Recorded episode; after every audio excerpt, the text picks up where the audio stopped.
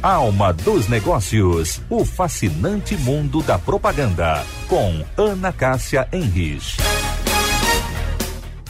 Olá, olá! Estamos começando o nosso Alma dos Negócios e hoje eu recebo a advogada e pesquisadora Samantha Dufner. E nós vamos conversar um pouco sobre os avanços da jurisprudência sobre os novos modelos familiares. Com o título Famílias Multifacetadas, a Samantha lançou recentemente uma obra onde ela mergulha nas múltiplas faces das famílias marginalizadas. Eu quero agradecer muito a Samantha ter atendido a, a minha solicitação para estar aqui conosco, porque eu achei essa obra que ela lançou muito interessante. E eu gostaria já de começar perguntando é, Quais são os novos modelos familiares contemporâneos? Tudo bem, Samanta? Tudo bem, Ana Cássia, é um prazer estar com você, com todos seus ouvintes. Eu que agradeço este convite. Um, os novos modelos familiares, na verdade, a gente diz novos porque hoje nós estamos falando a respeito. Mas eles existem, muitos deles, desde que o mundo é mundo. Então, nós temos que discutir o que é, as famílias que têm sido formadas na nossa realidade social e que não têm o, o amparo da lei. Então, nós temos ali a família tradicional, formada pelo casamento, é, normalmente heteroafetivo. Temos a união estável, que é a família informal, que tem crescido bastante nos lares brasileiros. E foi aí que chegaram os núcleos LGBT QIAPN+. Então, hoje nós temos casamentos homoafetivos, uniões estáveis homoafetivas, transafetivas, que são as personalidades trans, e dali nós começamos a ter uh, algumas outras variações. A exemplo do poliamorismo, que são os chamados trisais, que são formados por três ou quatro pessoas.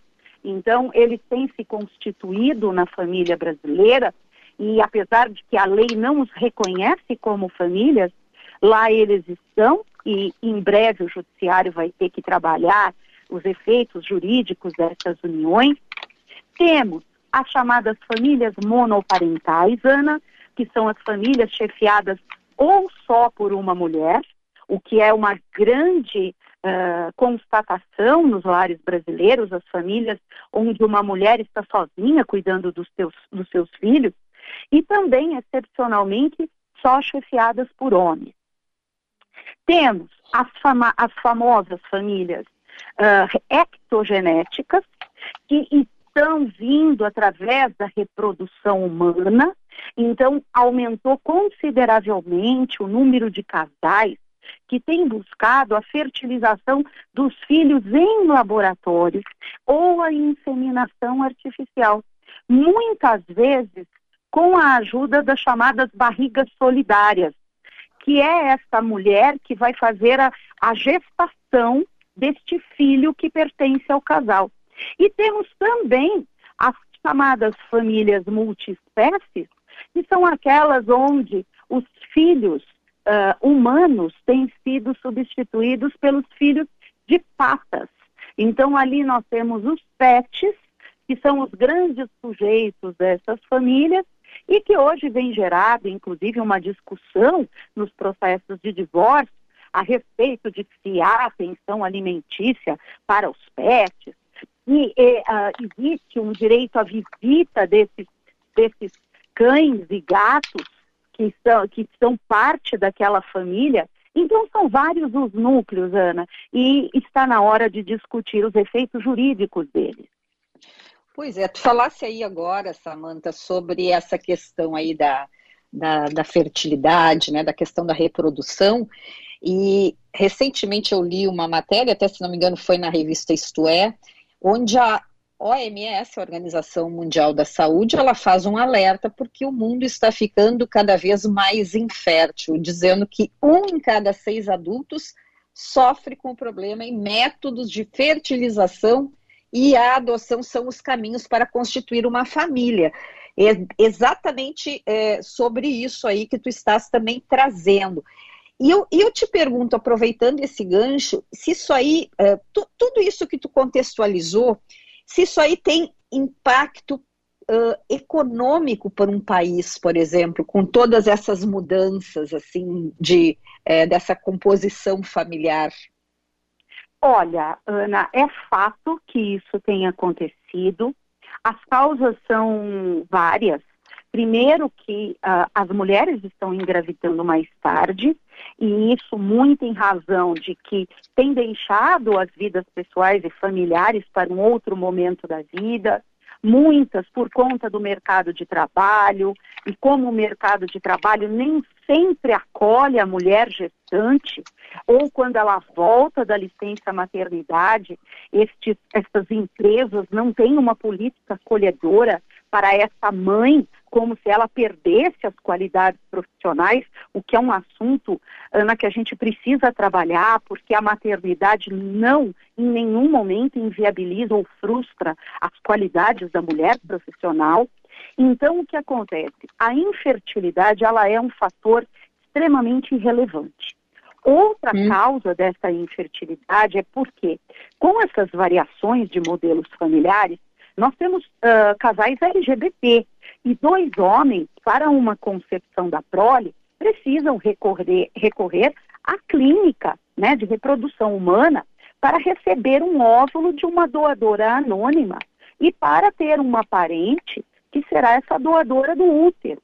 Então, essas realidades de famílias onde nós temos dois homens, duas mulheres, o sonho dessa família, dessa parentalidade, precisam recolher, recorrer as clínicas de fertilização. Uh, com relação ao impacto nisso, disso nos estados, eu te digo assim, há, duas, há dois cenários a considerar. O primeiro é da saúde pública. O SUS, no Brasil, ele atende casos de reprodução humana e de infertilidade. Claro que para isso existe uma triagem das famílias e dos casais que podem fazer jus a esse atendimento dentro das perspectivas não somente clínicas, mas também socioeconômicas, porque não há como o SUS abarcar a maioria destes casos. E temos também um impacto nas clínicas particulares. Nunca se falou tanto de reprodução humana no Brasil. Uh, é caro, continua caro, mas eu preciso te dizer que 10 anos atrás era mais inacessível, porque houve um aumento da concorrência, as, as empresas têm procurado se aperfeiçoar neste nicho de reprodução humana, e a tendência é que daqui para frente isso venha a aumentar não só a procura do serviço, como a procura por, por essa realização familiar com o auxílio da medicina. Uhum. Bom, é, no material também que eu recebi da tua assessoria, é, fala muito sobre é, a formação de familiar, de famílias né, não reconhecidas e marginalizadas pela sociedade. E me chamou a atenção o que, que significa marginalizadas pela sociedade, Samantha? Olha, marginalizada é uh, um, o gancho disso é o preconceito social. Nós temos um uhum. enorme preconceito num país tradicional como o Brasil, que tem uma raiz religiosa e cultural bastante tradicional. E apesar de que nós somos um Estado laico e um Estado que tem uma Constituição que é progressista, que ela garante direito para todos, nós temos uma sociedade que não vê, em geral, com bons olhos, famílias que são formadas fora desse eixo do casamento heterossexual, porque a sociedade ela vê como normal, entre aspas, esse padrão heteronormativo, o que não é uma realidade. Uhum. Né? Nós temos uma sociedade diversificada, essa é uma realidade não só brasileira, como mundial, onde existem pessoas com uh, outras orientações sexuais, com perspectivas de bastante diversas e que têm relações não necessariamente monogâmicas. Então, nós precisamos entender que uh, o direito de família, como ele vem para assegurar uma proteção do Estado para as famílias e para os familiares, é muito importante que se compreenda que o papel da lei do Estado não é julgar nem rotular essas famílias, mas estender a mão que ampara uh, os direitos destes familiares a todos os possíveis núcleos. Só para você ter uma ideia, Ana Cássia, é importante dizer isso, que eu descobri ao longo das pesquisas, a grande maioria dos países, e eu estou falando de mais de 70%, eles têm legislações que admitem relações que não são exclusivamente monogâmicas. Por quê? Porque uhum. o Estado está lá para amparar todos os modelos que são uh, fruto da cultura daquelas pessoas, das escolhas, das afetividades, das liberdades, percebe? E isso não transformou essas sociedades em sociedades que não sejam majoritariamente monogâmicas. O fato de admitir modelos novos não significa que nós estamos sacrificando ou comprometendo os tradicionais. A ideia é uma coexistência harmônica entre famílias que sejam estas já recepcionadas pelo olhar da sociedade e outras que são diferentes, mas que têm que ter o seu espaço e têm que ter o seu amparo. Então, quando eu falo na obra Famílias Marginalizadas, eu estou chamando atenção não somente para o preconceito social, que é o que impede a nossa sociedade de avançar na, para cobertar essas famílias, como eu estou falando da nossa lei. Nós temos um uhum. Código Civil hoje que tem um livro de família. Acredite você, Ana, ele só regulamenta o casamento entre homem e mulher e a união estável entre homem e mulher. Nós não temos uma lei no Brasil que contemple a universalidade LGBTI. E isso é uma invisibilidade e uma marginalização dos núcleos, porque quando eu falo que determinado segmento social não tem os direitos garantidos, eu estou dizendo que em caso de problemas, essas pessoas vão ter que recorrer ao judiciário e estarão sujeitas a uma incerteza e insegurança jurídica nessas decisões. Percebe de onde vem essa marginalização? Sim, com certeza. E, e na verdade, é, como vocês falam na obra, essas pessoas elas precisam ser honradas, né? Elas Sim. precisam é, ter essa realmente essa proteção aí. É, é, importantíssimo. Eu sempre digo, Ana, principalmente em sala de aula para os alunos, eu digo na hora do Estado cobrar os impostos, ele não é. pergunta a orientação sexual das pessoas, né? Eles são uh, tão uh, uh, impulsionados a recolher os tributos sob as penas da lei como qualquer outro. Mas na hora de ter o amparo enquanto famílias, eles são invisibilizados. O que nós temos hoje para essa comunidade são decisões importantíssimas do STF. Mas outras famílias, como essa da reprodução humana, por exemplo, e a poliamorista e a multiespécie, nós não temos lei e não temos quase decisões judiciais, de, de modo em que elas estão exatamente invisibilizadas. Uhum. Bom, Samanta, eu queria mudar só um pouquinho, porque eu li essa semana e, e também comentei ontem uh, no programa Happy Hour que nós fazemos aqui na Band News uh, de segunda a sexta, e também depois vamos querer conversar contigo lá nesse programa é sobre um termo, enfim, é, uma tendência que começou a se disseminar não só no mundo, mas já está chegando aqui no Brasil. É, eles chamam de o divórcio grisalho, de pessoas uhum. acima de 50 anos que começaram, a partir até diz que depois da pandemia, as pessoas começaram a se olhar muito em casa e ver que não tinham mais nada a ver umas com as outras, e que começou a crescer o número de divórcios, é, então, das pessoas de 50, 60 anos. Vocês estão acompanhando esse movimento? Isso é verdade? Tem esse crescimento todo?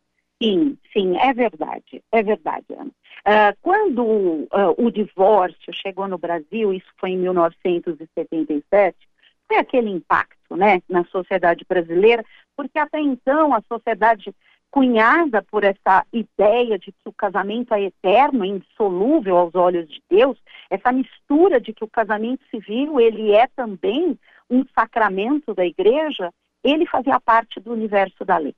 Com o avanço do divórcio, as famílias começaram a compreender, e isso veio a cada geração, que realmente o divórcio é uma saída para casais que não encontram mais a felicidade.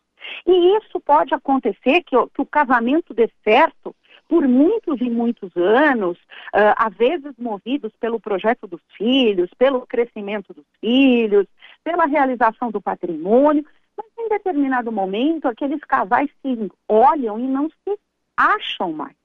Uh, viraram amigos, ou às vezes nem sempre, e os objetivos são diversos. Então, assim, essa tendência dos divórcios, ela é mais comum nas gerações mais jovens. Mas um fenômeno que começou a acontecer, que foi batizado aí dos, dos divórcios grisalhos, é que essas pessoas que muitas vezes né, vem de gerações onde a ideia de que o casamento tem este peso, essa relação com a religião, e que ele é eterno, e que temos que crescer e cuidar dos filhos, isso começa a desmoronar. Então, tem sido realmente um reflexo pós-pandêmico que pessoas na casa de 50, 60, eu já tive clientes com 70 anos que descobriram que não eram felizes mais naquelas relações, mas que estavam cheios de jovialidade e de vontade de buscar uma nova vida. E olha que não necessariamente porque estavam se relacionando por, alguém, mas estavam ansiosos por uma liberdade, por uma reconstrução, porque houve uma ressignificação do que é a terceira idade, a melhor idade, porque se acham prontos para ir atrás de sonhos que não construíram. Então tem sido uma tendência, sim, divórcios de pessoas mais velhas em busca da tão sonhada felicidade pessoal, né? Impressionante. Bom, e eu queria te ouvir também, Samanta, porque tu trouxesse aí a questão, por exemplo, é, das famílias com os que têm os seus filhinhos, né, de quatro patas. Mas também, é, e, e, como é que fica, né, a, a, questão da, tu já explicou a questão aí da, da, da de uma separação, guarda compartilhada e tal. E quando uh, tem que a herança fica para esses bichinhos. Como é que, como é que isso acontece? Hein? Como é que a justiça tem trabalhado isso? Olha, nós tivemos um caso onde na, no direito brasileiro isso não é possível, tá? Eu já te tá. digo, tá. porque dentro do sistema legal, os animais, a nossa lei é muito atrasada, ainda os considera coisas. Eles hum. entram na categoria de bens móveis, o que é, inclusive, uma categoria bastante ultrapassada.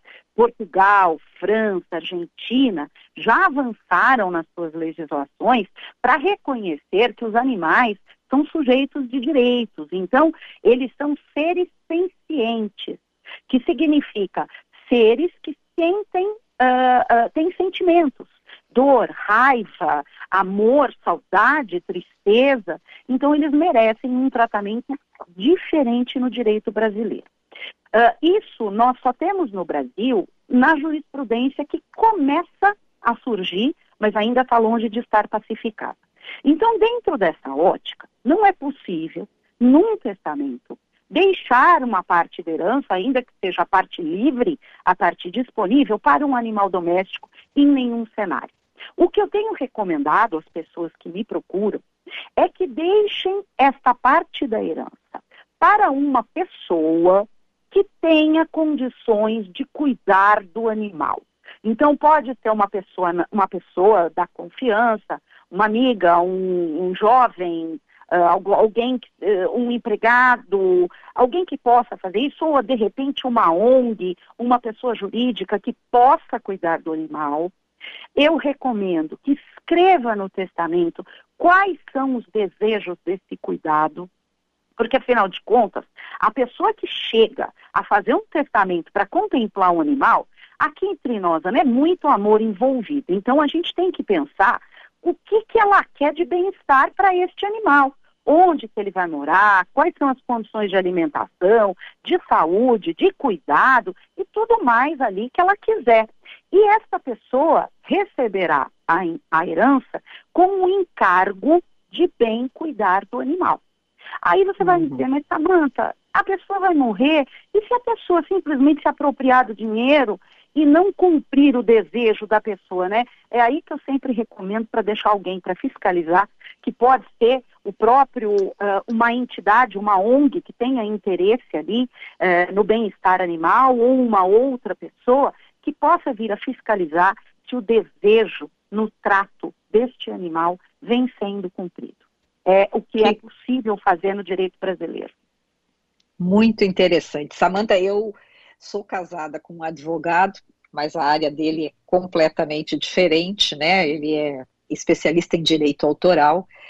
Mas uma vez eu não sei por que perguntei para ele, eu digo, ai, eu, né, jornalista, e disse, ai, por que, que tu nunca escolheu o direito de família? E ele me disse assim, eu acho um dos mais complicados de atuar.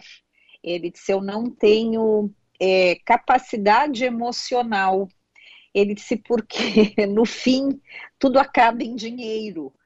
E eu disse, credo, ele disse, é, no fim é isso. E, eu, e ele disse, eu nem sempre vou, nem, vou concordar. É, e, e, me parece, uh, e, e, agora tu está trazendo tantas modificações aí, não é uma área fácil realmente de atuar, ou, ou tu consideras uma área do direito, claro que ela deve ser encantadora, um, deve ser assim é, muito desafiadora, mas é de fácil atuação? Não, muito pelo contrário. Primeiro, porque ela é uma área interdisciplinar, ela realmente exige muito do profissional, um estofo emocional, uma sensibilidade para as questões, uma enorme paciência para poder compreender os conflitos e a ansiedade dos clientes, porque eles ficam muito uh, emocionalmente abalados e exige um, uh, um olhar muito humano dentro de uma das áreas do direito civil. Então, nós temos que dialogar com a psicologia, com a sociologia para acompanhar, por exemplo, essas modificações do direito de família, porque a família vem antes, a realidade vem antes e a lei chega muito depois. No direito de família, a lei sempre estará atrasada. E a sociedade é um reflexo do quão atrasada a legislação está. Então, nós precisamos dialogar com a filosofia, com a sociologia, com os tratados internacionais para observar os outros países e a regulação desses direitos. Precisamos dominar a parte patrimonial completamente, porque é verdade, muitas dessas questões se reduzem a dinheiro. E precisamos ter realmente uma sensibilidade grande para poder compreender as nuances que envolvem crianças, adolescentes, gestações, idosos, deficiências, violências de gênero, violências domésticas. Não é uma área fácil. E eu digo, não é uma área para todo mundo, viu, Ana? Pois é. Eu fiquei, sabe que quando eu fiz a pergunta, isso há muitos anos, quando nos conhecemos, e eu fiz essa, e eu, eu fiquei tão chocada na época, assim, com aquela resposta, eu digo, nossa! Né? E, e, agora tu, enfim, estás aí também é, me esclarecendo é, por que, que eu, eu ouvi aquela resposta. Samanta, então vamos lá. O título Famílias Multifacetadas, Direito Civil Constitucional das Famílias, autora Samanta Dufner, editora Revista dos Tribunais. Quem está aqui nos acompanhando, está nos ouvindo, onde tem acesso à tua obra? Olha, o lugar que vocês vão encontrar mais facilmente é no site da livraria rt.com.br. Nesse momento, a obra ainda está com desconto de lançamento de capa, então é o lugar onde vai ter um, um preço mais interessante. Mas ela está à venda em quase todas as livrarias do Brasil. Só jogar no Google, tem Amazon, tem a Livraria Travessa, Martins Fontes e em outros grandes magazines. Ela é uma obra muito fácil de conseguir achar. Tá? Mas eu, eu destaco esse preço da livraria RT, porque realmente é o preço de capa de desconto de lançamento, né, Ana? Tem que aproveitar. Com certeza. Samantha Dufner é mestre em direitos humanos, especialista em direito notarial e registral, advogada, consultora e parecerista, com 29, opa, 29, já estou aumentando, 27 anos de experiência, e então, agora também autora desta obra que eu achei muito interessante, Famílias Multifacetadas. Samanta, mais uma vez, muitíssimo obrigada por teres conversado com os ouvintes aqui do Alma dos Negócios e espero em breve uh, uh, receber um novo material com uma nova obra tua para que a gente possa voltar a conversar também. Oh, que coisa boa! Assim desejo. Ana Cássia, o prazer foi todo meu. Um forte abraço a você, agradeço a Band pelo convite, a você, um abraço aos seus ouvintes e fico à disposição e em breve, quem sabe, com uma nova obra. É isso aí. Obrigada, o Alma dos Negócios fica por aqui, acompanhou aqui este programa hoje na Central Técnica o meu querido companheiro de Band, Edinho Leandro. E a semana que vem tem mais. Tchau, tchau.